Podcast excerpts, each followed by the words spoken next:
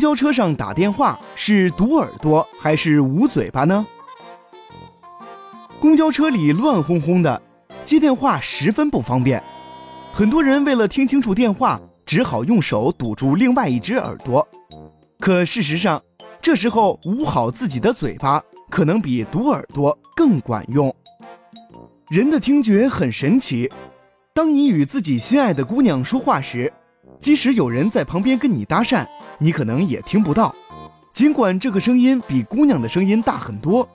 这就是著名的鸡尾酒会效应，它在很大程度上说明了人的专注力所起到的巨大作用。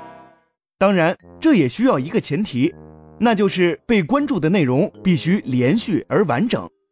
如果都是走在乡间的小路上，该出手时就出手，床前明月光，这类上句不接下句的怪话，就很难辨认出来了。在嘈杂的环境中打电话也是如此，即使噪声再大，只要声音在一定范围内，我们的耳朵就完全有能力自己过滤掉噪声。而如果超过了这个范围，即便堵住了另外一只耳朵，也无济于事。